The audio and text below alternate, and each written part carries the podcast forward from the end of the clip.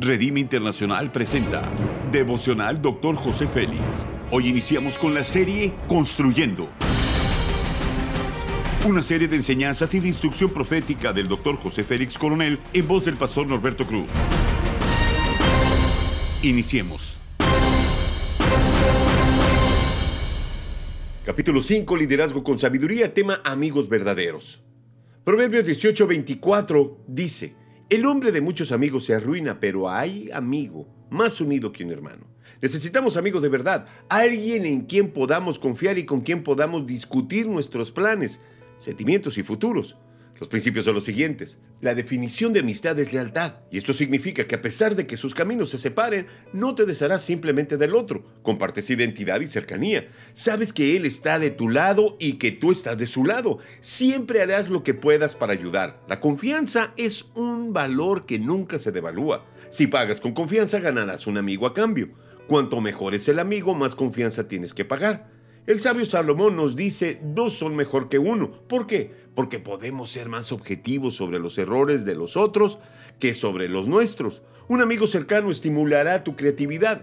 Pueden reunirse y realizar una lluvia de ideas. Todo vale. Un amigo no te dejará de lado por haber dicho algo ridículo. La amistad es más que compañerismo. Dice Juan 15:15, 15, ya no os llamo siervos porque el siervo no sabe lo que hace su Señor, pero os he llamado amigos. El requisito para un verdadero amigo no es un acuerdo total, sino el compromiso total. Dice Amos 3.3, ¿andarán dos juntos si no estuvieran de acuerdo? La amistad es difícil de forjar y de mantener. No es una tarea sencilla, pero una amistad verdadera es algo realmente valioso que requiere inversión de tiempo y energía. Un amigo puede ser una persona íntima que nos ayude a vencer los obstáculos.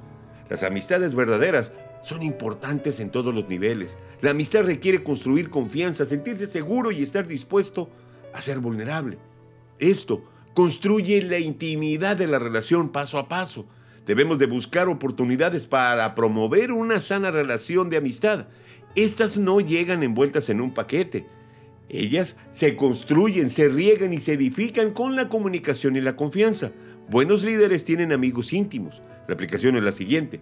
Los amigos se alientan mutuamente para llegar a ser quien pueden llegar a ser, sin juzgarse por lo que son en ese momento. Buscar amigos es una decisión personal que dejará grandes bendiciones. Haz conmigo esta declaración de fe. Me mostraré amigo, invertiré energía y tiempo para empezar con mi familia y con los que me rodean. Amén. Ora conmigo.